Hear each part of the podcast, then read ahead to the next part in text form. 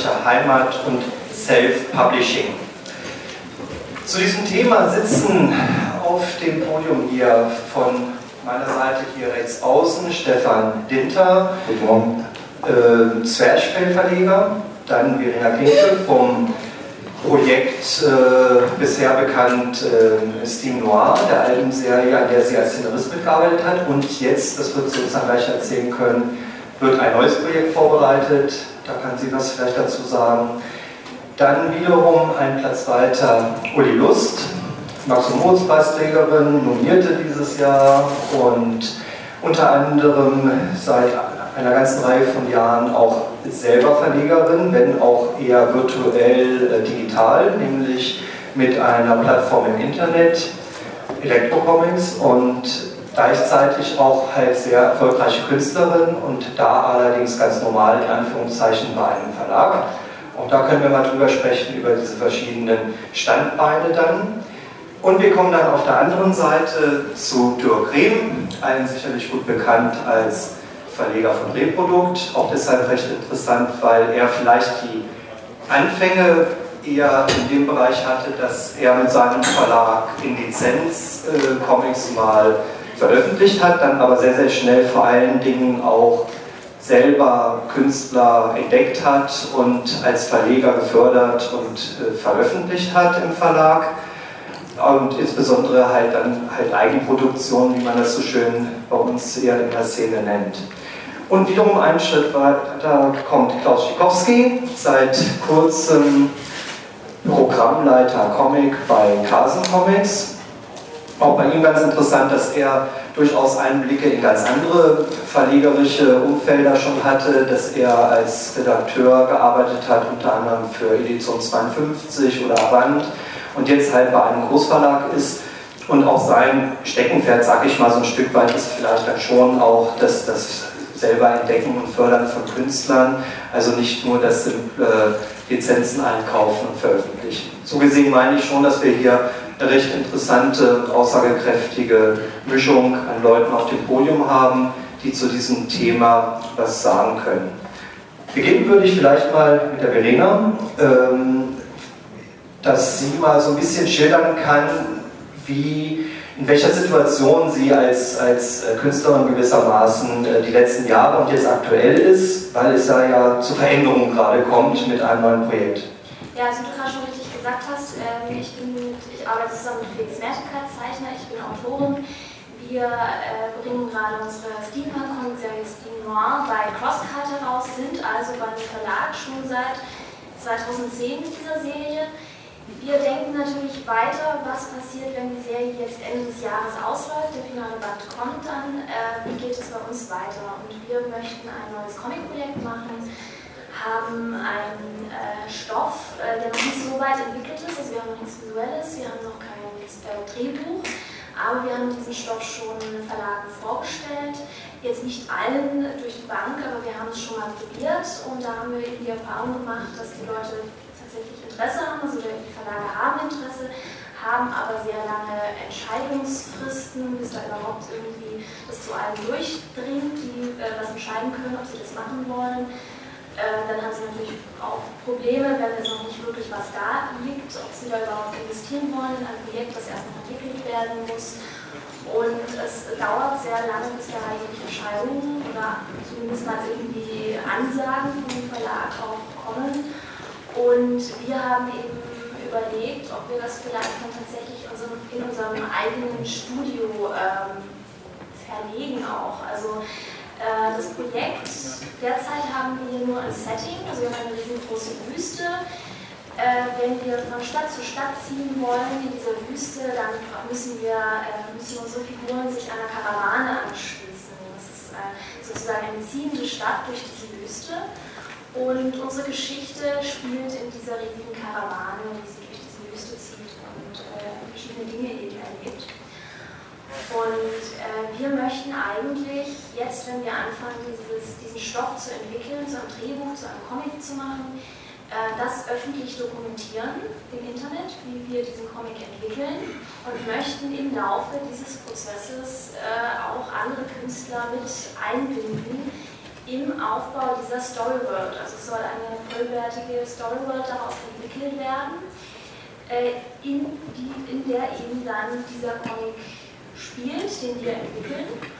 Und im Zuge dessen wollen wir eben nicht nur Comic-Künstler mit einbinden, beziehen, die dann eben auch teilweise zeichnen, sondern auch andere Künstler wie Musiker, äh, die dann zum Beispiel sich überlegen, wie die Musik, die in dieser Karawane gespielt wird, äh, wie die klingen könnte, die das dann eben komponieren. Oder wen wir schon zum Beispiel im Boot haben für dieses Projekt, ist eine Modedesignerin aus Berlin, die eben diese Kostüme von dieser Karawane, von diesem ziehenden Zirkus auch entwirft. Und das ist eben so ein Projekt, das so groß angelegt ist, dass wir eben auch im Laufe, nachdem wir den Stoff vorgestellt hatten bei Verlagen, eben auch überlegt haben, ist das überhaupt was für einen Verlag? Also will überhaupt ein Verlag so etwas machen? Weil die haben ja vor allem Interesse an dem Produkt dann später, was entsteht. Die wollen sehen, wie sieht das später aus, was kriegen die Leser lohnt sich das da, das zu verlegen.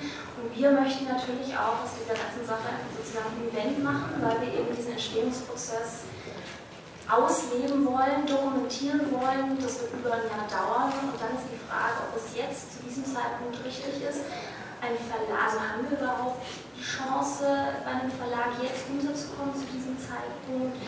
Äh, wenn wir jetzt die ersten Schritte ohne Verlag gehen, ist es vielleicht dann sinnvoll, dann rauszubringen. Das wird ja eine kleine Auflage sein. Und das dann eben vor allem für die Community rauszubringen, die uns jetzt dann auch schon begleiten in diesem Entstehungsprozess im Internet, also diese Community aufbauen und nur für diese äh, Community exklusiv dann auch diese Comics führen. Das wären dann Kosten, die wir theoretisch auch investieren könnten. Und die Arbeit, die wir ja leisten müssten. Äh, investieren könnten oder auch wollten. Also äh, das, das würde mich mal interessieren. Ist es jetzt eine Notlösung nur, dass ihr so auf eigene Faust loslegt?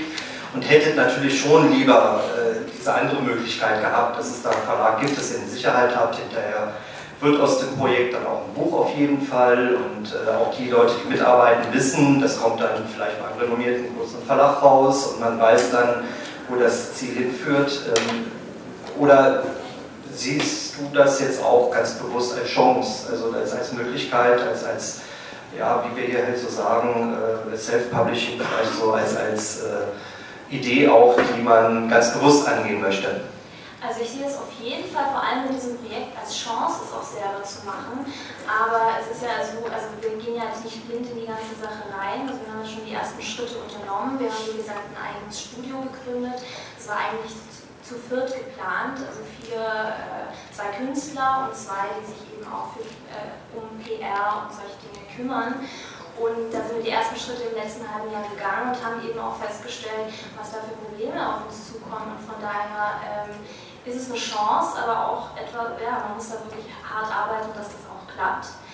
Meine Frage oder unsere Frage insgesamt ist nur, ähm, welche Sicherheiten uns wirklich ein Verlag bietet. Also wir sind derzeit beim Verlag und wir wollen garantiert auch nicht meckern über diesen Verlag, aber welche Sicherheiten bringt uns wirklich ein Verlag, dass das Buch sich später tatsächlich verkauft, weil es ein renommierter Verlag ist? Das weiß ich nicht. Also ähm, ich erlebe einfach bei Steam Noir, warum verkauft sich Steamer relativ gut, weil wir sehr präsent sind, zum Beispiel auf Messen wie diesen, mit den Leuten, mit den Lesern direkt in Kontakt treten bei Signierstunden und wir eine sehr, sehr eine persönliche Beziehung eigentlich zu diesen Fans haben. Und deswegen sehen wir auch die Chance in diesem Aufbau einer Internet-Community oder einer Community, teilweise übers Internet aufgebaut, teilweise über Messen, über Workshops, die wir da begleiten zu diesem Entstehungsprozess eben planen ähm, ob das dann vielleicht auch die Chance ist. Also wenn man direkt diese Community im direkten Kontakt aufbaut,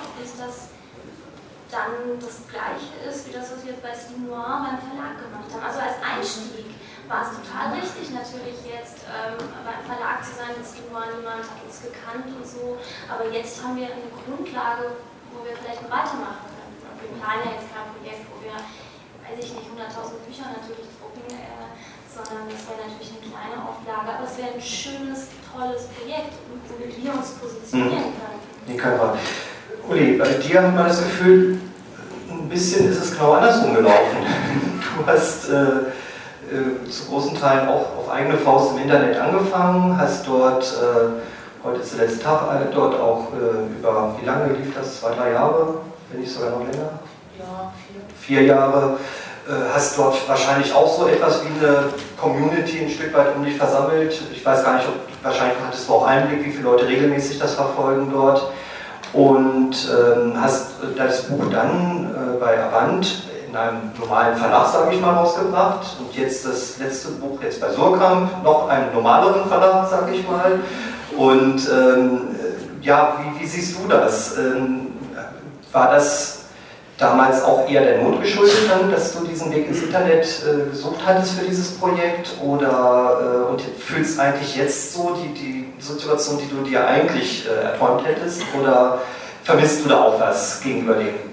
Also grundsätzlich meine Anfangs, meine Anfänge im Verlagsbusiness habe ich in früher Vorzeit als Kinderbuchillustratorin gemacht, also ich habe Bilderbücher gemacht und im Kinderbuchbusiness oder im Literaturbusiness ist es völlig undenkbar, dass man seine Bücher alleine selbst produziert. Danach habe ich angefangen für Erwachsene zu arbeiten, also mit den Comics und ich fand es wahnsinnig äh, erleichternd, inspirierend und anregend, dass ich im Comic-Business äh, meine Bücher selbst drucken kann, ohne einen Imageverlust zu erleiden. Das heißt, ich empfinde es im Comic-Bereich als also ich, ich finde, das ist ein, ein, echtes Plus in unserem Business, dass die Selbstverleger genauso Anerkennung bekommen, wie die äh, bei Verlagen verlegen. Nur die Selbstverleger haben halt einen kleineren Vertrieb und eine geringere Reichweite, aber sie können halt selbst entscheiden. Und es ist nicht schlecht bedeutend, was im Literaturbetrieb absolut. Es ist unmöglich, ein Buch alleine herauszubringen und gleich glaubwürdig zu sein, wie wenn es ein Verlag rausbringt. Im Comic-Bereich ist es möglich und das ist eine großartige Qualität. Also ich möchte nur deswegen nicht mehr selbst verlegen, weil ich mich aufs Büchermachen konzentrieren möchte und weil ich natürlich schon, an, also ich möchte in die Buchhandlungen, ne? also ich möchte schon ein paar mehr als 100 Stück verkaufen. Und deswegen brauche ich einen Verlag. Also ich schätze beides. Ich schätze das Selbstverlegen und die eigene Entscheidungsmöglichkeit und ich schätze es, dass ich manche Aufgabenbereiche auch abgeben kann an eine äh, funktionierende Struktur, wo Leute den ganzen Tag nichts anderes machen als Organisation. Und ich kann mich auf das Buch finde es großartig, dass ich bin Stefan Dinter, du hast ja auch diesen Weg vom Künstler zum Verleger quasi gemacht. Ähm, und wieder zurück. Ja, und wir haben auch äh, ähnliche Fälle, wir nehmen wir mal Splitter, auch von zwei Comiczeichnern gegründet. Von den Comiczeichnern hat man leider dann fast keine Comics mehr gesehen. Ähm, wie, wie ist das bei dir? War das auch eher aus der Not heraus, dass Christian Hech damals äh, quasi äh, abgeben wollte, den Verlag, und das dein Stammverlag war und du dann gesagt hast, ja gut, dann mache ich das mit dem Levi zusammen halt selber? Oder war das schon auch das bewusste, ja, ja, wie soll ich sagen, hattest du dann Vorstellungen, jetzt wird das aber anders und jetzt mache ich das mal so, wie ich mir das als Künstler immer vorgestellt habe, wenn ich selber Verleger bin? Nee, äh, das Erste. Also es war tatsächlich äh, eine Herzensentscheidung, muss man sagen. Also Christopher Taube, mein Co-Verleger und ich haben zu dem Zeitpunkt einiges an Redaktion gemacht für Zwerchfell, ähm, hatten ein paar schöne Projekte, die wir noch machen wollten und ähm, die jetzt zum anderen Verlag zu stellen, ähm, erschien uns widersinnig. Ähm, das ist vielleicht ein bisschen bescheuert gewesen, aber wir haben gedacht, wenn wir unser eigenes Geld reintun und den Verlag weiterführen, ähm, dann äh, wäre das besser für uns und für die Künstler. Ob das jetzt so ist, weiß ich nicht, aber das dürfen, die Käufer entscheiden. Ähm, aber es war wirklich einfach nur eine Entscheidung von ähm, ein, ein Leben ohne Zwerchfell ist möglich, aber nicht wünschenswert. Aber wie, wie, würdest du das jetzt sehen? Bist du mit deiner Vorgeschichte, äh, ist ja jetzt auch nicht so, dass du jetzt nach zehn Jahren irgendwie diesen Schritt gemacht hast, sondern das war ja eher nach 20, 30 Jahren. Also äh, naja, ganz so schlimm ist es doch noch nicht. ähm, glaubst du, dass du ein anderer Verleger bist als äh, jemand, sage ich mal, wie Dirk oder Klaus, die jetzt. Äh, habt ihr mal gezeichnet?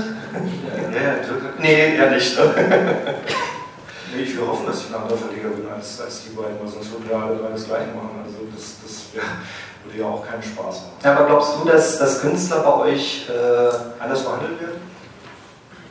Ähm, ich, äh, ich denke, es ist von Vorteil, wenn man mal selber einen Comic gezeichnet hat, äh, um zu verstehen, was da eine Menge von Arbeit reingeht und ähm, was so ein äh, Comic-Künstler ähm, alles an den Tisch bringen muss, um einen Comic fertig zu kriegen. Das ist sicherlich hilfreich. Ähm, andererseits muss ich sagen, ich habe sehr, sehr gute Erfahrungen mit Redakteuren gemacht bei anderen Verlagen, die eigentlich mehr so aus einem ganz anderen Bereich kamen und äh, die einfach einen anderen Blickwinkel darauf haben. Die sagen, ja, ist ja schon gut, dass du äh, schön zeichnen kannst und so, aber ich möchte da ein bisschen mehr hier sehen, ein bisschen mehr da sehen, kannst du über die Gewichtung nachdenken.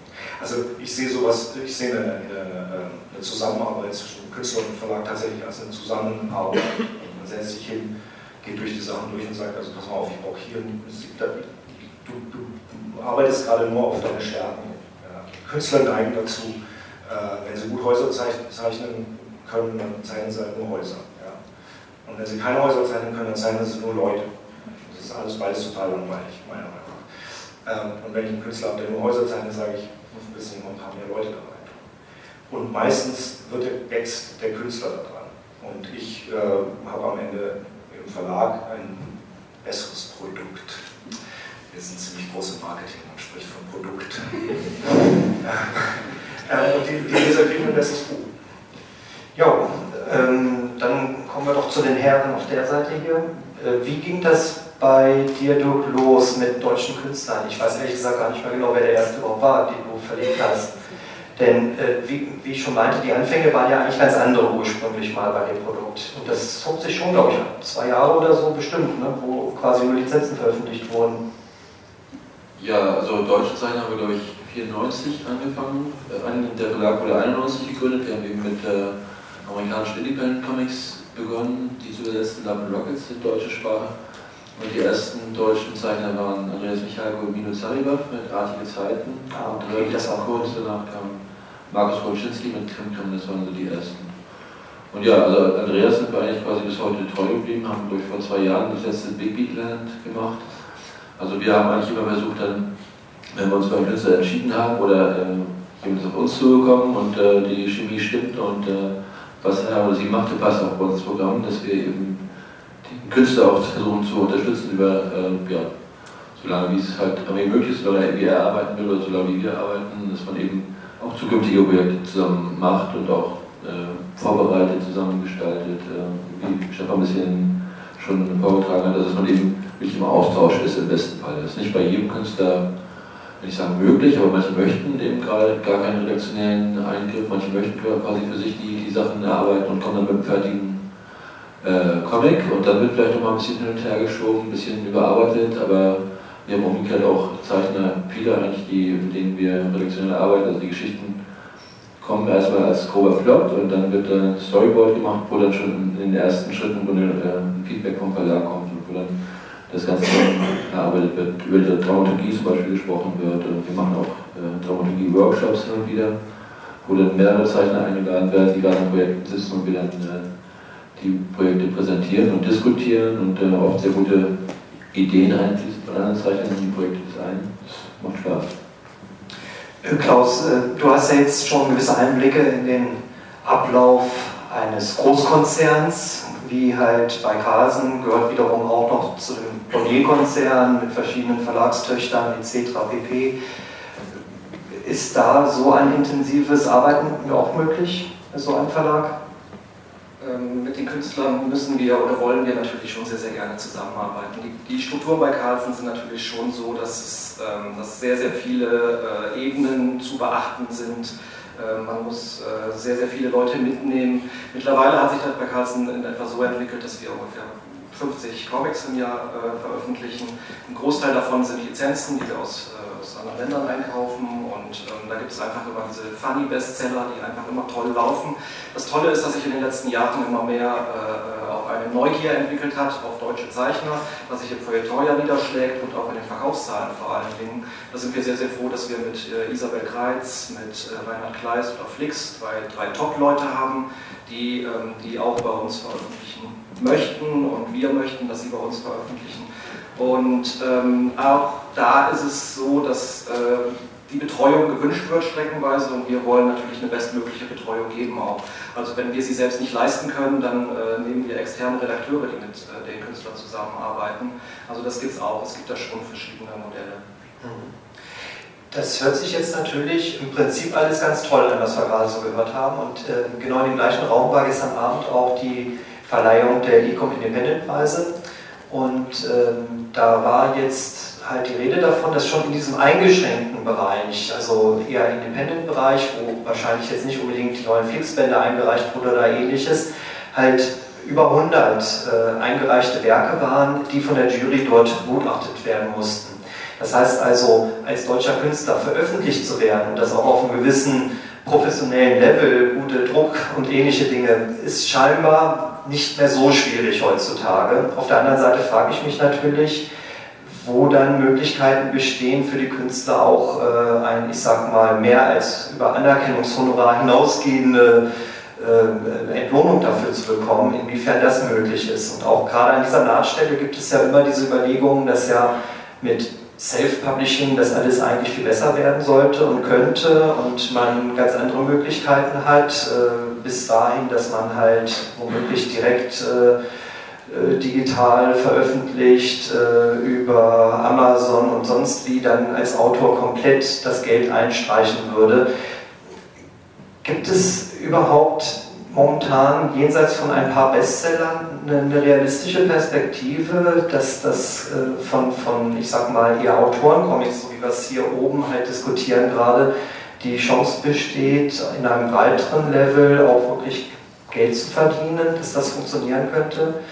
Also ich würde da vielleicht mit Stefan mal anfangen. Du hast da ja auch die verschiedensten Dinge schon durch, äh, warst auch schon bei Verlagen wie Carlsen mit Projekten und dies und jenes. Äh, hast, glaube ich, so ziemlich alle Spielarten, die man sich vorstellen kann, vom kleinen Kopierheftchen bis äh, sonst wie durch. Wie siehst du das? Ähm, oh mein Gott, wie sehe ich das? Ähm, Geld verdienen ist immer einfach, wenn du eine große Auflage fahren kannst, im Print. Ja, ähm, wenn du eine Auflage über 5000 hast, dann fangen alle an, auf einmal Geld zu machen. Vorher ähm, ist es einfach im Großen und Ganzen Quatsch, äh, was da an Geld kommt egal ob für den Verlag oder für den Künstler. Also es ist nicht wirklich, ich kann den, den realen Wert von der, von der Seite äh, Arbeit, einem Comic kriegst du nicht bezahlt. Punkt. Wenn ich über 5000, 6000 Exemplare laufen lassen kann und das ein Langzeitseller ist, ja prima, super, dann geht das. Ich muss diese 5000 Stück in einem Jahr durchverkaufen, damit es sich lohnt, weil ansonsten fressen mich die Lagerkosten auf und diese ganze Kram. Also das ist so ein Problem von dem Verlag. Self-Publishing macht mir das nicht unbedingt einfach. Self-Publishing bedeutet automatisch, dass ich weniger verkaufe, hauptsächlich deshalb, weil äh, Comic-Händler Self-Publisher hassen und Vertriebe Self-Publisher hassen, weil die machen nichts als Arbeit. Die haben einen Titel draußen, vielleicht verkauft er sich, wenn er sich verkauft, ist er auf einmal ausverkauft und der kann nicht schnell genug nachdrucken, weil die Vertriebsquote noch nicht wieder da ist, weil die kommt erst nach drei bis sechs Monaten, je nachdem. Ähm, dann habe ich eine Nachfrage und kann sie nicht erfüllen. Oder aber es ist ein gut laufendes Ding, wo er genug gedruckt hat, dann kommt er mit dem zweiten Band nicht hinterher, steht mit den Kunden auf Das Einzige, was ein Comic-Händler nicht mag, kann ich nur verstehen, ist Arbeit. Self-Publisher macht nichts als Arbeit. Ähm, ich könnte jetzt ausweichen aufs Digitale. Das Digitale ist dann immer die Frage, ähm, was mache ich denn da? Wir sind jetzt in so einer Umbruchzeit, dass ich im Moment nicht wage zu sagen, wie wir in fünf Jahren dastehen werden.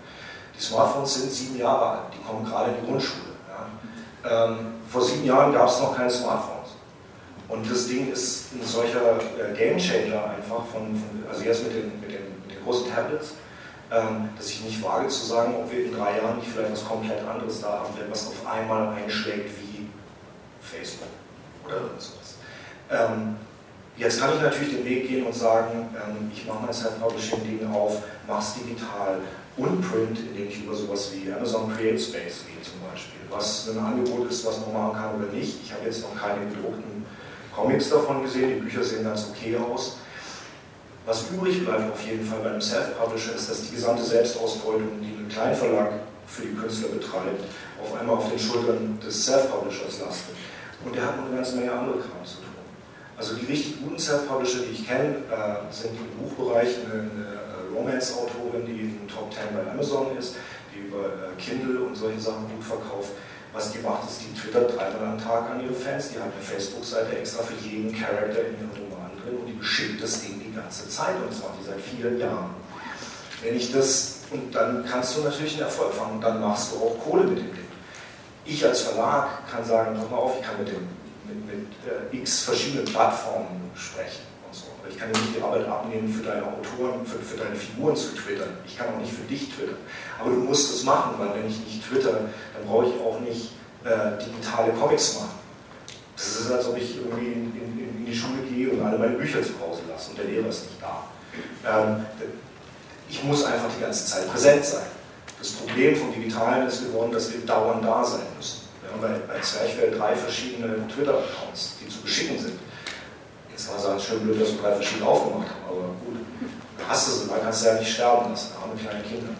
Ähm, hat, und ich mache jetzt einfach nur den, das Worst-Case-Szenario auf hier. Das Ding ist einfach, du hast nicht weniger Arbeit dadurch, dass es digital ist, du kannst viel mehr Leute erreichen. Du kannst natürlich sagen, wie jetzt Sarah Rubini zum Beispiel das macht, ich, ihr könnt meinen Comic in Deutsch und Englisch angucken, dadurch komme ich wieder auf irgendwelche andere Aggregate, die mir mehr Klicks reinbringen und dadurch kriege ich vielleicht mehr Google AdSense Revenue. Google AdSense Revenue, danke. Ähm, aber wenn man sich dann fragt, wie viel man da dann tatsächlich kriegt, habe ich am Ende vom Jahr ein Butterbrot und einen halben lauwarmen Kaffee. Hm, hast du, Uli, eigentlich überhaupt in diese Richtung damals, als du mit digital angefangen hast, gedacht, dass das auch wirklich so ein vollwertiger Ersatz sein könnte, ein Stück weit auch? Also wir haben damals mit Monogatari also Bücher gedruckt und ähm, ich hatte irgendwann wollte ich mich auf ein großes Buch konzentrieren und nicht mehr diese ganzen kleinen Heftchen in die Läden bringen. Und damals hatte ein Kollege von mir die Idee, dass man doch eigentlich auch Comics als PDF machen kann am, am Computerbildschirm lesen, weil warum, also weil der Comic ist ja der Inhalt und nicht das Medium, das es transportiert. Also man kann, wenn man das schön macht, auch am Bildschirm einen Comic lesen und man könnte auch einen Comicverlag im Netz machen und dann könnte man ähm, für einen ein, man könnte ja weniger Geld verlangen, also 1,50 oder so, und davon würde dann die Hälfte an den Autor gehen und ein bisschen was an den Verlag, der ja viel weniger äh, Aufwendungen hat. Also der hat keine Lagerkosten, keine Vertriebskosten, all diese Dinge fallen weg im Internet und ich habe eine internationale Lesergemeinde. Das haben wir uns sehr schön vorgestellt. Es hat sich herausgestellt, dass diese internationale Lesergemeinde es gewöhnt ist, äh, die Dinge gratis zu bekommen. Und dieser Spendenbutton hat gar nicht funktioniert. Wir haben ein Buch von Nikolaus Mahler gemacht, das man, wo man bezahlen musste, 1,50 Euro, wenn man es lesen wollte, und das hat in fünf Jahren eine Person lesen wollen oder bezahlen wollen. Also lesen hätten sie schon wollen, nur halt die, diese, diese kleine winzige Hemmschwelle hat schon ausgereicht. Die Leute wollen das Internet. Also, hm? Wie viel war das, was man da bezahlen musste? 1,50. und, und wir hatten uns halt so gedacht, ja, das ist wahnsinnig wenig Geld und die Leute kriegen den Comic und die Autoren können letzten Endes unterm Strich viel mehr verdienen, weil wir, also wir dachten uns 60% für den Autor, weil ja, wie gesagt, das Hauptding beim Digitalen ist der Content und nicht mehr dieses Material, das verschifft werden muss und gelagert und sonst was. Hm, ja, hätte gut funktioniert, wenn das Publikum mitgespielt hat, hat es nicht. Ich habe mittlerweile die Spendenbuttons abgeschafft, weil es mich, es war immer jedes Jahresende, es war mir immer so wahnsinnig peinlich, diese Abrechnungen an die Künstler zu schicken, so, Herr Kollwein, du hast äh, 75 Cent verdient.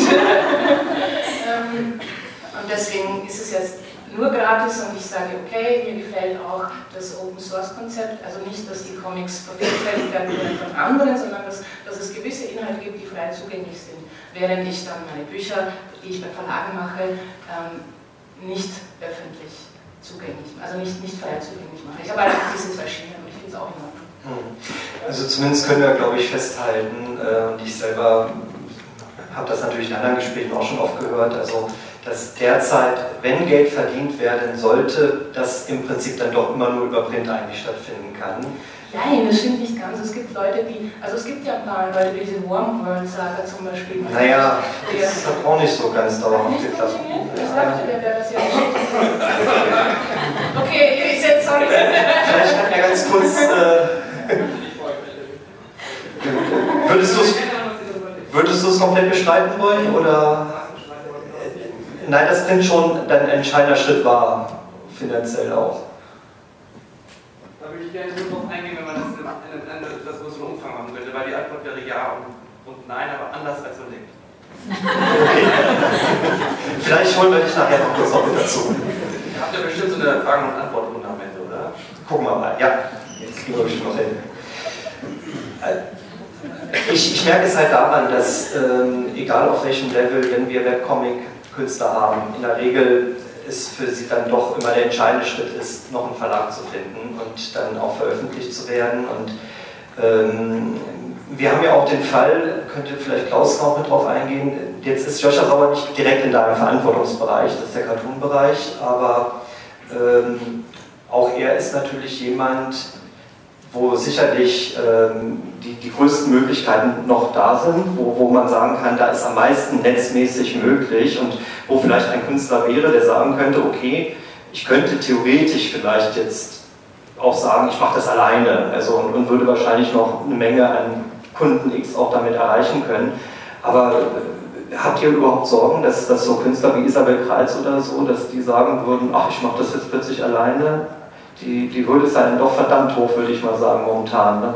Also in erster Linie ist es natürlich schon Comic ist ein haptisches Medium und ähm, man, man, möchte das Buch haben, man möchte den Comic als Buch lesen, als, als Heft lesen und ähm, das Gedruckte gehört einfach immer noch. Gut, man könnte ja auch selber drucken, also auch das ginge ja theoretisch und äh, aber... Und, und wir müssen auf, auf der anderen Seite müssen wir hier auch äh, differenzieren, wenn, wenn wir über Joscha Sauer sprechen, der, der humoristische Strips macht oder humoristische Cartoons macht, der hat natürlich eine, eine, eine treue Follower-Gemeinde und bespielt die auch und bespaßt die auch Netz und hat auch verschiedene Kanäle, wo er das machen kann.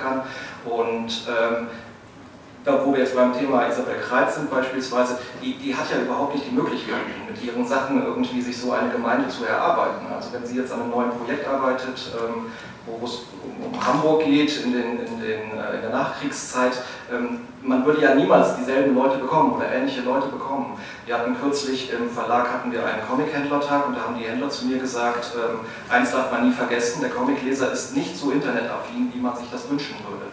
Ähm, das heißt, viele Leute wollen auch beispielsweise gedruckte Vorschauen haben sowas. Denen genügt es auch nicht einfach eine App zu machen oder ähm, irgendwo anders die Vorschauen ins Netz zu stellen. Das heißt, irgendwie, wir müssen schon immer noch denken, dass wir das, ähm, das gedruckte Buch, das gedruckte Material einfach haben für den Comic. Hm. Und da kommen wir natürlich dann wieder in diese Vertriebsgeschichte, was Stefan meinte. Also sobald wir dann bei den gedruckten Büchern sind, gibt es halt diese Schwierigkeiten vertrieblich dann. Ihr seid ja so ein bisschen dazwischen.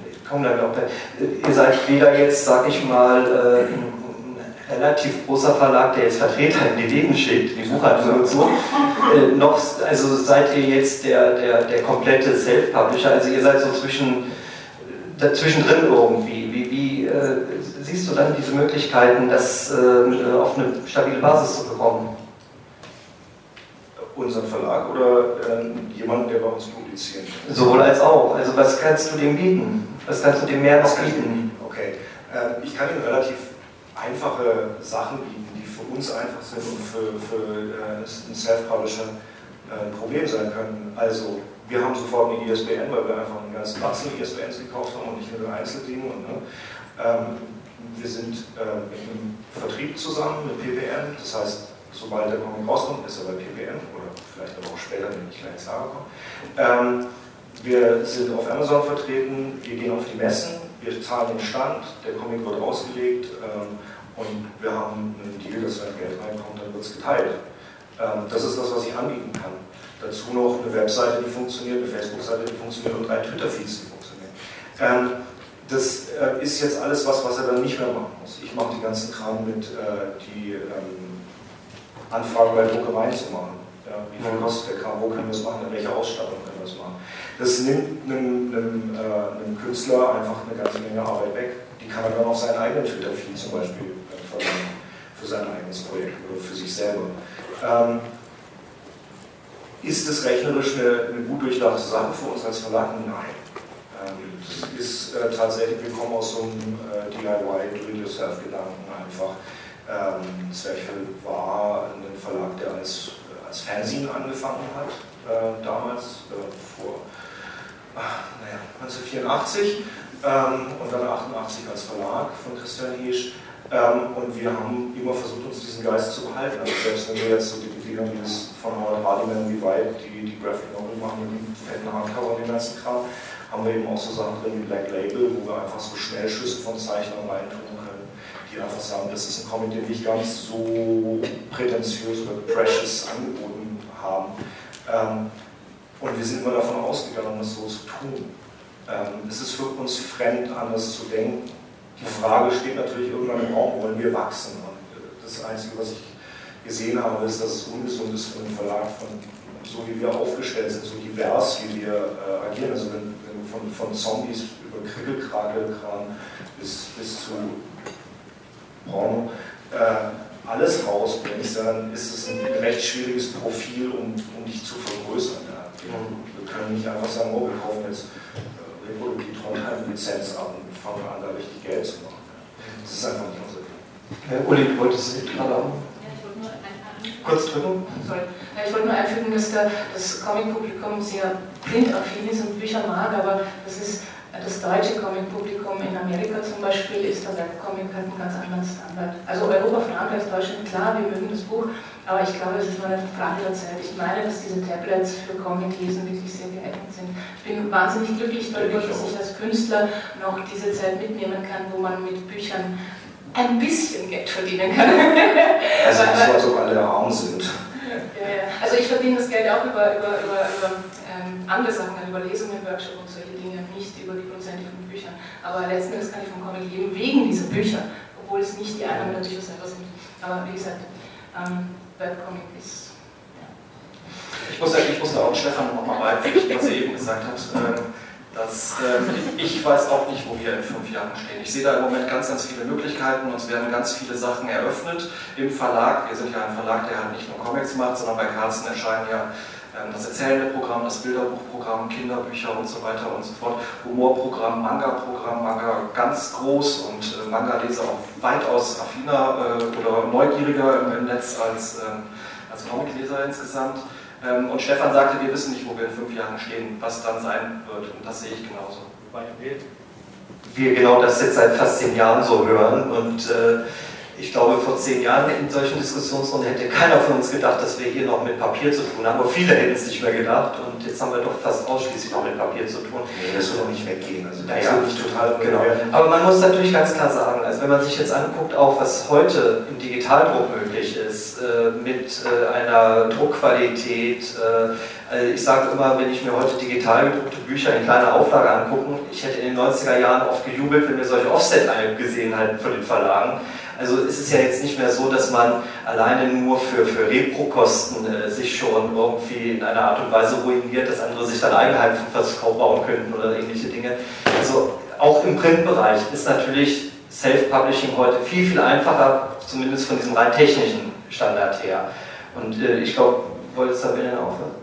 Ich wollte nochmal wegen der Verdienstmöglichkeiten was sagen, weil meine Erfahrung ist eben, dass wir unser Geld nicht aus unseren Büchern ziehen. Also auch wenn wir bei einem Verlag sind oder, oder selbst wenn wir nicht bei einem Verlag sind, also wir erträumen uns das gar nicht so, dass wir sagen, na, da kriegen wir unsere Haupteinnahmequelle her. Das ist so nicht. Deswegen sagen wir, wir können das theoretisch selber drucken, weil wir eben Aufträge haben äh, bei anderen Kunden, wo unser Geld herkommt. Und das Bücher machen oder das Bücher überhaupt äh, kreieren, äh, das ist weiß nicht, es ist sehr idealistisch bei uns. Also auch diese Idee, wir gehen jetzt mit unserem neuen Projekt, wir machen das selber, ob das Self-Publishing ist oder nur streckenweise und dann gehen wir doch zum Verlag, wenn irgendjemand Interesse hat, sobald was da liegt. Ähm, das ist ein Spaß an, an, an diesem Projekt und äh, deswegen machen wir es, weil wir da Image rausziehen und ist, ist schwierig, für uns ist es nicht wirklich Business und deswegen sehen wir das alles sehr viel letzter, ja. Also äh, wir müssen natürlich gucken, dass wir irgendwie, äh, wenn wir es drucken müssen, dass wir das Geld herkriegen, aber es ist gar nicht so eine, so eine Rechnung, wie viel kommt dann wirklich raus. Es ist ein Irrtum, also Stimor läuft gut, aber es ist ein Irrtum, dass wir da wahnsinnig viel verdienen, tun wir nicht. Ich komme damit nicht mal in 100, was ich an einem Band verdiene. Äh, Dirk, äh, kann, kommen alle Künstler so und äh, haben die relativ bescheidene Erwartungshaltung, mit den Büchern Geld zu verdienen? Äh, ja, bescheiden jetzt ironisch. Nee, also äh, meistenteils, wenn so ein neuer Künstler äh, an uns rantritt, also die, die da sind jetzt seit auch mal zehn Jahren, wissen ja wie wir, mit, wie wir agieren oder wie wir mit ihnen arbeiten, aber wenn neue Künstler an uns rantreten, äh, mit äh, neuen Projekten, die eben äh, nicht bekannt sind, die meinetwegen gerade vom Studium herkommen, dann äh, setzen wir natürlich äh, in der Regel die Auflage relativ niedrig an, sondern ist ein Stopp, wo wir denken, der kann jetzt ein riesiges Publikum interessieren, das soll noch nie vorkommen. Also Vakuum war ich, das ist ja ein positives Ausnahmebeispiel eher. Äh, Lukas ist eben Student gewesen von der HW in Hamburg und wurde von Michael Grönewald in seiner Arbeit schon während der Diplomarbeit betreut. Also da gibt es eben nicht nur den Professor, der im Austausch war mit der Arbeit, sondern eben auch Michael Grönewald als Redakteur. Ähm, und der hat äh, einen Vorschuss bekommen von 1500 Euro für sein Buch, also quasi nichts eigentlich, aber eben realistisch kalkuliert auf die Auflage und den Preis.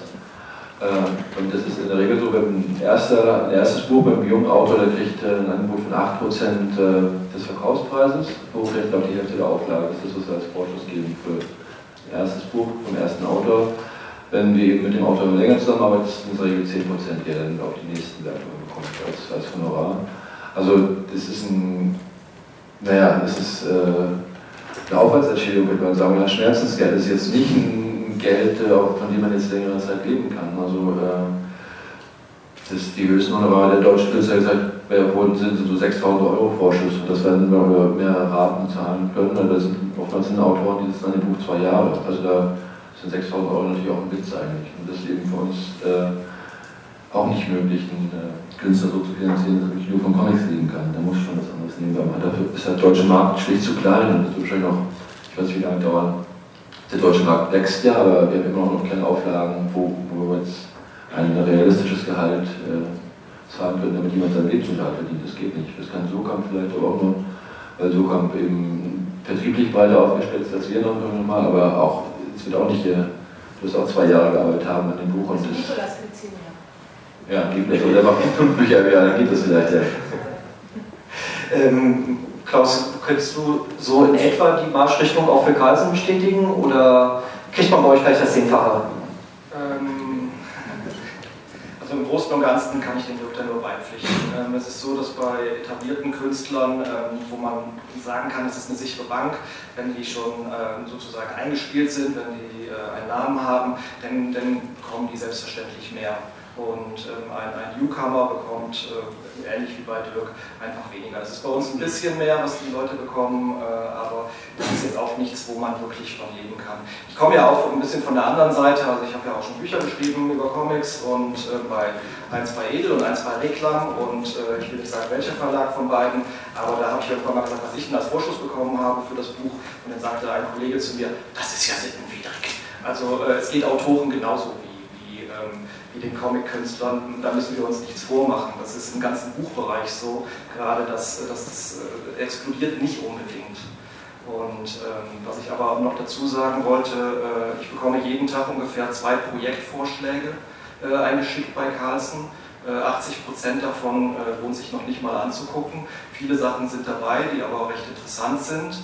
Ähm, was mittlerweile eine, eine völlig neue Tendenz ist, dass ich nicht nur von, von Comic-Künstlern Projektvorschläge bekomme, sondern direkt von Autoren auch. Und diese Autoren kommen auf mich zu und sagen, ich habe da die super Idee und das hört sich auch alles ganz clever an, aber jetzt suche ich bitte einen äh, Zeichner, könnt ihr mir den irgendwie besorgen?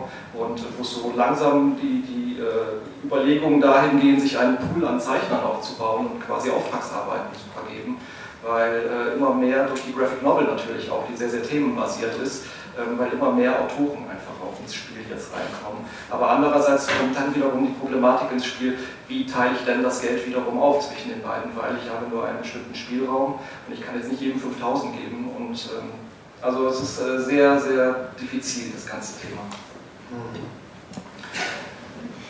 Ich, äh, wir haben das jetzt eben auch mit Auftragsarbeit gesehen. Äh, Stefan, du hast ja auch regelrechte Auftragscomics gemacht. Und äh, für, also für auch ganz andere Bereiche. Vielleicht sollten wir das auch nochmal so erklären. Wir haben ja gewissermaßen, wenn wir uns die, die Comiczeichner in, in, in Deutschland angucken, haben wir ja so drei Wege, wie man eigentlich arbeiten kann. Wir haben zum einen regelrechte Angestelltenverhältnisse in einem Studio, sagen wir mal Mosaik oder teilweise Obliant in Hamburg.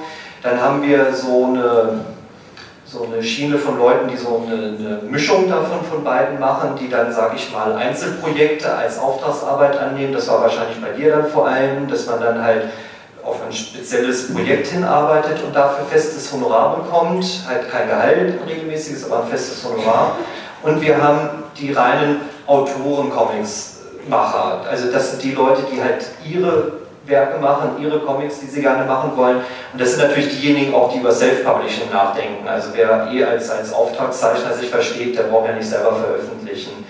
Ähm, wie hast du das für dich persönlich äh, eigentlich so, so gesehen? Ähm, also ich äh, kenne zum Beispiel viele Arbeiten von, von Isabel Kreitz, die auch in all diesen Bereichen gearbeitet hat und äh, wo man auch im Grunde kaum einen Unterschied feststellen kann, auch mit der Art und Weise, wie sie an diese Arbeiten vom Aufwand und allem rangegangen ist, was mich immer wieder verwundert, muss ich gestehen. Wie, wie äh, muss ich mir sowas vorstellen bei einem Zeichner? Naja, gut, also ich äh, kann da einfach äh, sagen, es ist ganz ähnlich wie bei Lust, ähm, wenn sie sagt, ich lebe vom Comic machen. Das bedeutet aber nicht, dass ich von einem Comic lebe, sondern von dieser Gesamtblase Comics machen. Also diese Präsenz, die ich irgendwo habe, bringt mir wieder andere Jobs. Sondern wenn äh, dann ein ähm, Medizintechnikhersteller an mich antritt und sagt, wir brauchen zu unserem 50-jährigen Jubiläum ein Album in drei Sprachen äh, und können Sie das machen, dann gehe ich natürlich los und suche mir Martin Freitag in dem Fall und, und, wir machen zusammen dieses Album für die Leute, weil ähm, wir Comics machen wollen. Also das, das, das Ding ist einfach, irgendwann sagst du, du willst halt Comics machen, du willst grafisch erzählen, du willst zeichnen. Ich bin am glücklichsten, wenn ich am Zeichnen bin. Das ist, das ist wundervoll. Mich ein bisschen zeichnen. Ähm, ich kann nicht die ganze Zeit, die Auftraglage ist nicht so, dass äh, Klaus Schikowski bei mir morgens anruft und sagt, du, wir machen jetzt einen Zeichnerpool auf, ich möchte dich drin haben und äh, da hinten steht Marcel Bayer und hat eine Fortsetzung von Flughunde geschrieben, du machst die jetzt mal. Ähm, und wir zahlen dir dafür 750 Euro die Seite. Während äh, ein Maschinenbauer äh, auf der Schwäbischen Alb, der einen Comic von mir ordert, mir 750 Euro die Seite zahlt, wenn ich das Ding zeichne. Und da bin ich einfach ganz pragmatisch. Ich muss nicht, ich sehe mich nicht als Künstler in diesem High-Art-Begriff, sondern ich sehe mich als ein Handwerker, der jetzt nicht unbedingt Kunsthandwerk macht, sondern manchmal gelingt es mir ein bisschen Kunst zu machen. Ähm, und ansonsten ist das ein Job, äh, der, der gemacht werden will. Und das bedeutet teilweise Akquise zu machen, bei Leuten anzurufen.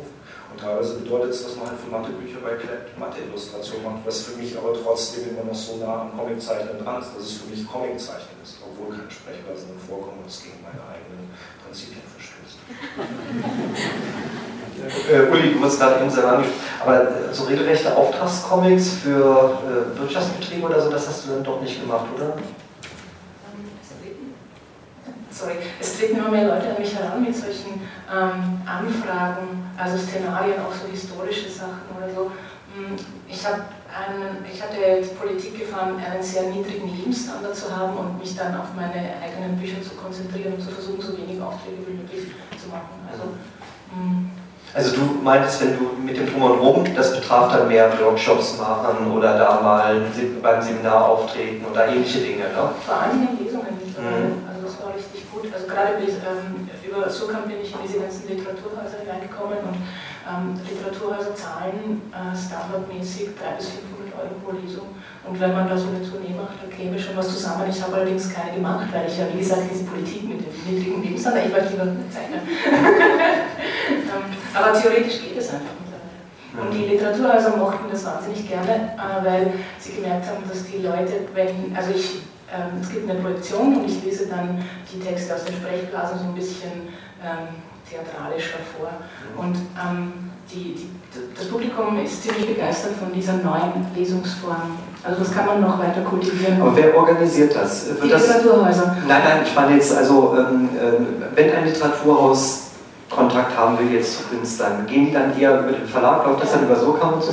Und würdest du, wärst du der Meinung, dass du als Self-Publisher ähnliche Chancen gehabt hättest, dort gerade in diesen Literaturhäusern zu machen? Oder ist dann schon wichtig, dass da SOCAM auf dem Buch auch steht? Die Glaubwürdigkeit eines Verlages ist ein unschätzbarer äh, Vorteil. Das sollte man also ich, das, das ist die Existenzberechtigung von Verlagen auch dann im großen Internet. Also selbst wenn der Fall eintrete, dass es nur mehr digitale Bücher gäbe oder wen, die Printauflagen weniger, der Verlag ist da als Identifikationsgeber und ähm, naja, ist eine Marke ne? und das bringt, das bringt das Publikum und die Literatur also ist, ist zum Beispiel Reprodukt auch so eine Marke inzwischen, die dann auch durchaus bei, bei Künstlern sagt, da möchte ich gerne hin? Denn ich habe das gestern auch beim, beim Ecom Independent Preis gemerkt, dass so, so Verlage wie Jaja oder Rotopol, die äh, knabbern ja schon auch ganz schön in eurem Segment, auch was äh, interessante Künstler anbelangt. Ne? Äh, die machen ihre eigenen Künstler, also da kommen wir uns eigentlich nicht so sehr ins Gehege. Also, also du hättest keinen von denen gerne gehabt? Ähm, die dort sind. Nee, also da gibt es jetzt eigentlich keine Konkurrenz. Nee. Also ich glaube, Annette hat mehr einen Blick noch auf die junge, gerade Berliner Szene, die wir vielleicht so ein bisschen aus dem Blick verloren haben oder wo wir nicht so präsent sind. Äh, und Rotopol und Kassel gehen ja mehr in diese ähm, Grafikecke noch, also eine stärkere Grafikschwerpunkt, wo ich uns auch gar nicht so sehe. Das sind schon verschiedene mhm. Gewichtungen. Nee, aber was, äh, wir dürfen auch in die Literaturhäuser mittlerweile. Da wollte ich jetzt Das ist super. Also Marvel ist auch eingeladen und macht eine Tournee jetzt im Herbst. Also das ist äh, großartig für, für die Zeichner. Das, äh, das, das freut mich bei uns auch, dass wir das eben genauso geschafft haben als Kleinverlag, dass wir da jetzt einen Fuß in der Tür haben. Also ihr seid ja auch auf äh, so, so kleinere Literaturfestivals oder so, meistens sind das so, so Tagesveranstaltungen, die es inzwischen im Umfeld von Literaturhäusern, Künstlerhäusern in fast jeder Stadt gibt. Da wart ihr gefühlt jedes zweite Wochenende in den letzten Jahren unterwegs. Äh, wie, wie wichtig war das? Äh, das war enorm wichtig, um eben äh, ja, vor allen Dingen ähm, Anerkennung zu finden in den Augen des Publikums, aber auch des Buchhandels. Nur, dass man eben äh, ja, Comics dann auch gleichwertiger nochmal äh, gegen die Literatur stellen kann für uns, sodass man das wir aber als Verlag sozusagen als normaler Verlag angesehen werden und neben den literarischen Verlagen bestehen können. Wir sehen zum Beispiel auch im äh, bei den Kurt Wolf Verlagen dabei. Äh, auf den Messen präsentieren wir uns ja in den Reihen der unabhängigen Verlage, der jungen Literaturverlage in Deutschland. In Leipzig und Frankfurt ist es so. Und jetzt sind wir auch im Juli bei Literarischen Kolloquium am Wannsee bei den jungen Berliner Verlagen dabei. Also das ist schon sehr wichtig und der, also ich habe immer geglaubt, dass ähm, Comics eben Inhalte vermitteln können, die für jedermann interessant sind. Und so kommen wir im Grunde genommen an, an das große, an jedermann ran, an das große Publikum, über dieses äh, Hilfsmittel Literatur. Und äh, das hilft uns eigentlich enorm. Äh, ich glaube, es geht ja allen, die Verlagen, die ja so Graphic Novel setzen, nur wir gucken müssen, dass wir auch in der Buchhandlung äh, neben den Büchern lesen, neben den besten, neben den guten Belletristik-Romanen, äh, um eben die Leser zu erreichen, die das gute Buch kaufen und sehen, oh, das ist ein guter Comic daneben, oder sich das immer angucken und äh, für sich erschließen. Da sind wir immer noch äh, Pioniere, oder müssen wir noch Pioniere bei leisten jedenfalls. Also, es, es, es, gibt noch einen anderen Bereich, den ich noch kurz ansprechen wollte.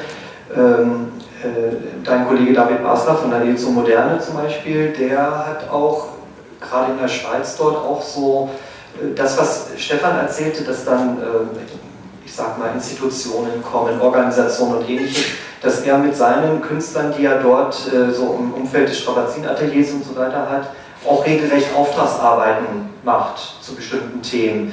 Ähm, sowas Agenturmäßiges macht ihr im Grunde nicht so sehr für eure Künstler, ne? Nee, das machen wir äh, nicht. Das war nie äh, unser, unsere Absicht. Also was wir eher als Verlag machen, ist, dass wir ein paar Jahre lang für herstellerische Dienstleistungen vor allem für andere Verlage äh, angenommen haben. Also für Kiwi, äh, Eichborn haben, haben äh, wir gearbeitet, aber das haben, damit haben wir auch aufgehört. Das macht jetzt äh, Milo Zarinov noch im, äh, als Freie, aber als Verlag bieten wir es nicht mehr an. Nee, wir konzentrieren uns wirklich darauf, mhm. als Verlag unser Geld zu machen und die Künstler auch natürlich zu arbeiten. Mhm. Äh, würdest du dir, Stefan, vorstellen können, macht ihr das im Einzelfall vielleicht, dass ihr die Leute in eurem Umfeld äh, auch äh, bei Sachen unterbringt? Ähm, nee, ähm, auch nicht. Also das ist äh, die ähnliche Einstellung wie bei Dirk auch. Also ich möchte den Verlag da nicht mit vermischen einfach. Das sind zwei verschiedene Paar Schuhe.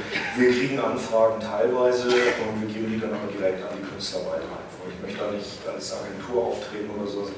Weil das Einzige, was ich dann am Ende mache, ist dem Künstler 10% wegnehmen oder 25, wenn ich clever bin. Brauchst du ja auch noch 5 wegnehmen. ja, schon blöd. Ähm, dann nehme ich lieber gar nichts. Nee, ähm, das, das ist nicht das Ziel äh, von dem Verlag, den wir haben. Also, was ich erzählt habe, sind tatsächlich Sachen, die für mich persönlich zutreffen. Einfach.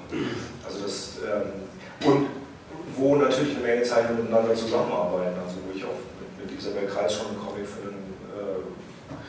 für den yes, Gott, den Rostungsanlagenhersteller in Hamburg gemacht habe, ja, solche Sachen. Wunderschönes, äh, äh, ähm, äh, prima Dinge, aber äh, es hat keinen Sinn, da mit einem Verlag reinzugehen. Ich sehe uns, wenn überhaupt, dann auch eher als ein Packager für andere Verlage, wie jetzt Panini zum Beispiel in den Toten, wo wir äh, einfach eine ganze Serie für die vorproduzieren. Mhm. Und, äh, das so.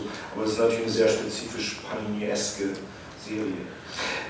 vielleicht das noch, um dann in diesem Bereich abzuschließen, Klaus, ich habe mal über Umwege Carlsen Autorenverträge gesehen.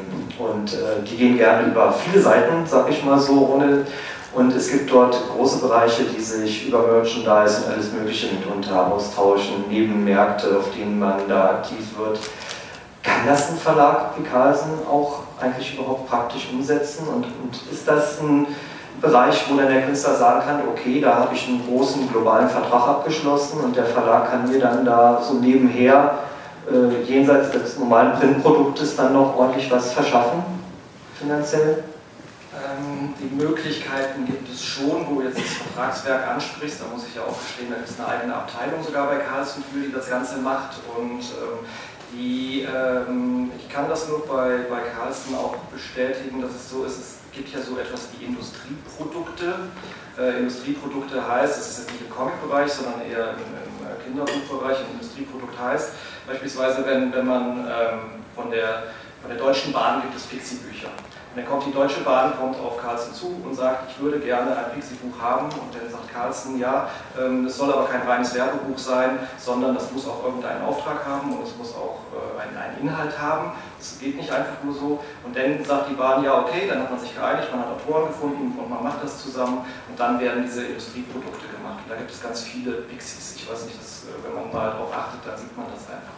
Also es gibt schon die Möglichkeit da irgendwie der, der Weiterverwertung, der Mehrverwertung. Und ähm, Carlsen versucht das schon auch. Ähm, äh, natürlich werden wir niemals Figuren erstellen oder sowas. Äh, da, da, muss man dann irgendwie gucken, dass man mit jemandem zusammenarbeitet. Aber äh, beispielsweise bei Joscha Sauer oder so ist das ja der Fall gewesen, dass es was gab, aber das ging dann auch eher die Initiative von Joscha aus. Mhm. Also das ist in der Regel eher dann doch Theorie, ne? würde ich mal sagen. Oder? Also das ist eher die Ausnahme, zumindest im richtigen Comic-Bereich. Ne? Ja, ich meine, wir reden hier die ganze Zeit schmeißen wir mal alles in einen Topf und die Schere... Naja, es geht darum, dass dieser so Bereich... Aber was, was mache ich mit dem Rainer ja, ja. Reis, der macht ein Buch über Samia Oma, da... Ich, ich sehe das gerade überhaupt gar nicht, dass es da in irgendeiner Form Merchandise geben könnte. Ja, es könnte ja auch Filmrechte geben und dieses... Ja, mhm. also die Filmrechte natürlich, die, äh, die werden eingeräumt, da gibt es auch bestimmte Agenten, die kommen dann auf einen zu oder kommen nicht auf einen zu und dann gibt es ganz clevere Leute, die behalten sich die Filmrechte zurück, habe ich mir sagen lassen und das ist auch gut so und dann wird es halt direkt mit den Künstlern gemacht. Mhm. Also das ist, steht nicht zwangsläufig drin, man kann das alles verhandeln. Dann nehmen wir noch den letzten Bereich, den ich hier auf jeden Fall ansprechen wollte, wo vielleicht ein Verlag eine ganz andere Möglichkeit hat als ein Self-Publisher. Und das ist äh, definitiv, würde ich mal sagen, das äh, Verkaufen von internationalen Rechten oder das Organisieren dieses Verkaufs. Also äh, Klaus und, und du Dirk, ihr seid mit euren Verlagen zum Beispiel regelmäßig jetzt in diesem Rechtezelt in Angoulême schon seit einigen Jahren. Ähm, ist das so ein Bereich, wo ihr sagt, da sind wir aber doch in einer ganz anderen Situation, als es ein Künstler für sich selber auf jeden Fall wäre? Ich, ich würde sagen, ja. Ähm, das ist, äh, die, Neugierde ist da aus dem Ausland. Das ist gerade auch eine sehr, sehr spannende Phase insofern, als es ähm, äh, französische Verlage gibt, die auch speziell deutsche Zeichner einkaufen mittlerweile oder uns weggekauft haben ähm, oder Angebote gemacht haben von Künstlern und selbstverständlich können die Franzosen viel, viel mehr Geld bezahlen. Aber für uns ist das natürlich, äh, auch da gibt es wiederum eine eigene Lizenzabteilung, die dann in Angoulême sitzt. Aber das ist natürlich ein Mehrwert, denke ich, der nicht zu unterschätzen ist wenn man ein Buch rausbringt, äh, was im Ausland Interesse findet, ist das natürlich dann auch schon nochmal äh, ein, ein Mehrwert. Äh, also es geht, du kannst als Künstler natürlich deine Rechte auch ins Ausland verkaufen, aber eben dafür müsstest du, ähm, Uli ist es jetzt zum Beispiel oft in, in Angoulême oder auf anderen ausländischen müssen natürlich präsent sein und dich äh, verkaufen. Also eigentlich schon ein Buch natürlich mitgebracht haben, was du zeigen kannst, vielleicht auch einen Erfolg in deinem eigenen Land vorweisen können. Aber ich glaube, das ist sehr mühsam. Also ähm, ich habe das eigentlich kaum erlebt, das bei Anke Feuchtenberg zum Beispiel auch. Die hat mittlerweile ihre ausländischen Verlagen, hat ihre, ihre Netzwerke, wo sie weiß, wen sie fragen kann, oder sie wird gefragt, aber sie kennt die meisten Leute schon. Ähm, und was der Verlag dem Künstler bringt, bei uns ist zum Beispiel, was du sagst, der Stand in Angoulême. Das heißt, wir haben einen kleinen Stand da, oder quasi auch keinen größeren Stand genommen, präsentieren da unsere deutschen Autoren, also die Bücher gibt es Frontalpräsentationen. Wir sitzen da an zwei Stühlen vier Tage lang und sprechen eben mit ausländischen Verlagen, nicht nur mit französischen, auch mit amerikanischen, asiatischen, südamerikanischen, da gibt es viel Interesse an europäischen, anderen europäischen Verlagen und äh, meistens mit dem iPad oder mit äh, Ausdruck und präsentieren die Projekte, die in Arbeit sind und erzählen was zu den Geschichten, zu den Künstlern und eben zeigen die Bücher, die es schon gibt. Und äh, äh, ja, es ist ein Schaufenster, in dem man da sitzt und es gehen viele Leute vorbei und auch machen zum Teil auch Leute, Gespräche mit Leuten, die eben keine Termine vorher gemacht haben. Es ergibt sich viele Sachen und es wird viel darüber gesprochen. Und das hilft dem Künstler eben auch in seiner, äh, ja, also bekannter zu werden und anerkannter zu werden, auch im Ausland. Das ist, glaube ich, eine dankbare Sache für alle, für den Verlag natürlich auch. Äh, Uli, wie bist du nach Frankreich gekommen? Ähm, ähm, ein Franzose, der in Berlin lebt, hat meinem französischen Verleger das Buch gegeben. Und mein französischer Verleger hat meinen deutschen Verleger angerufen.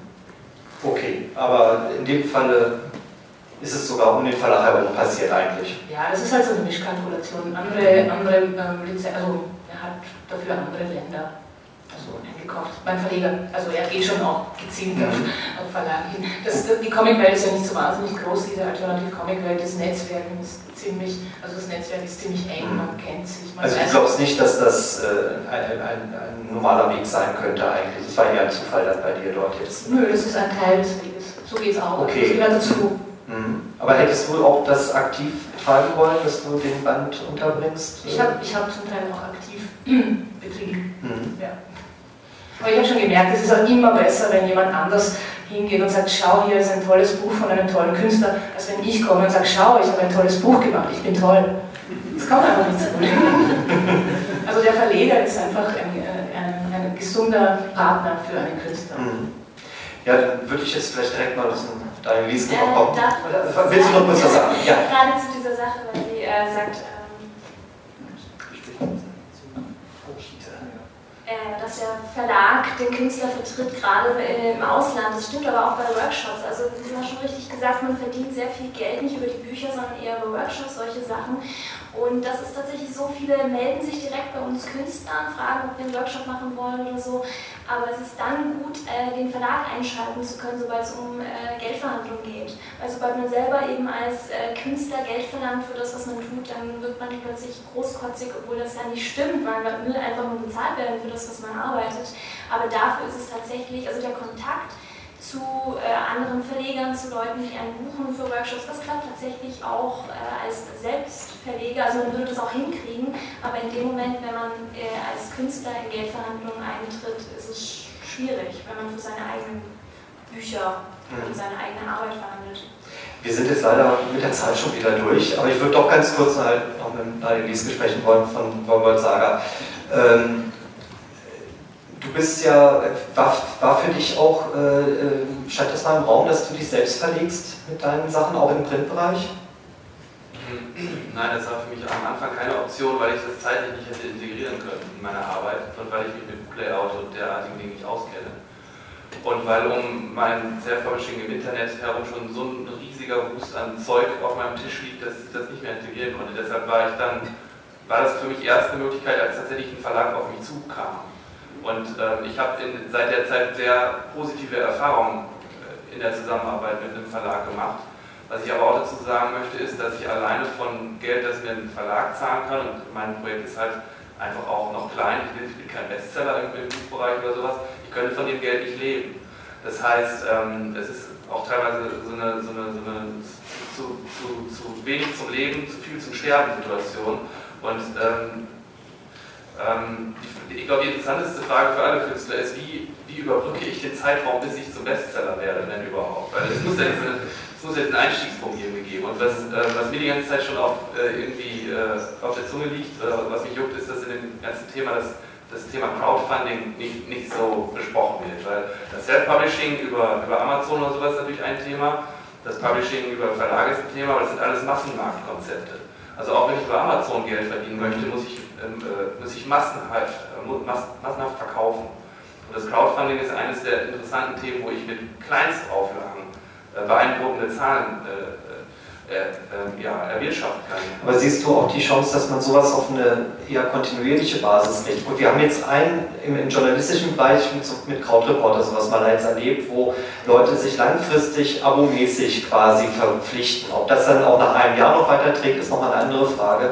Aber siehst du eine Chance, dass man über dieses Einzelevent hinaus, sag ich mal, da dauerhaft irgendwie eine Basis finden könnte?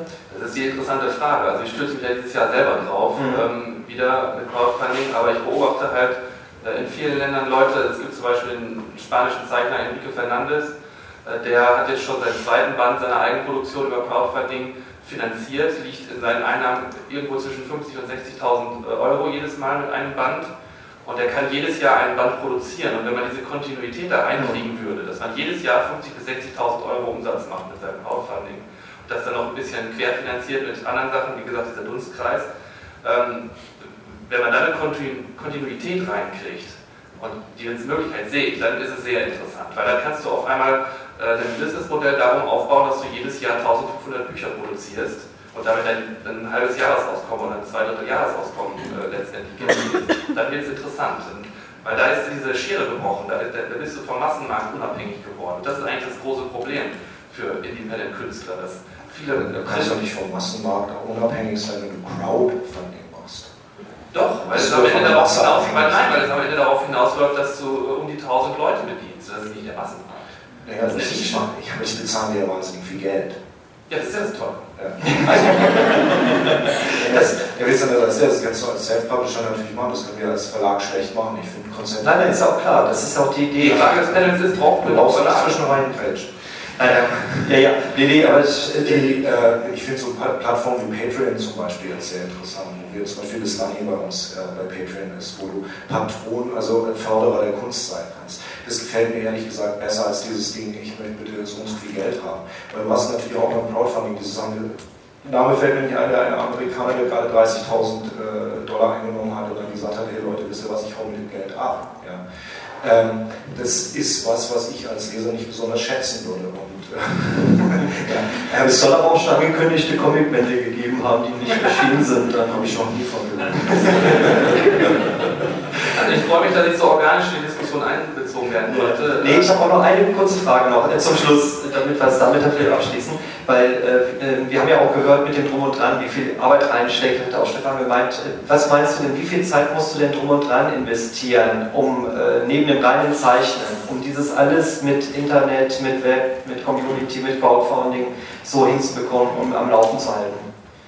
Ich würde sagen, das kann man ganz schlecht verallgemeinern, weil das extrem davon abhängt, wie man dann sein Projekt betreibt. Es gibt die Leute, die machen tägliche Updates und das heißt, sie kommunizieren täglich. Ähm, bei mir ist es jetzt so, ich, ich mache jedes halbe Jahr, wenn es hochkommt, ein Update und ich habe lange Phasen, lange Monate, wo ich sehr wenig mache im Internet und wo ich dann, wenn es auf den Event des, der Veröffentlichung hinausläuft, die Maschine dann anwerfe und dann ein paar Wochen intensiv kommuniziere und das dann auch wieder abhält.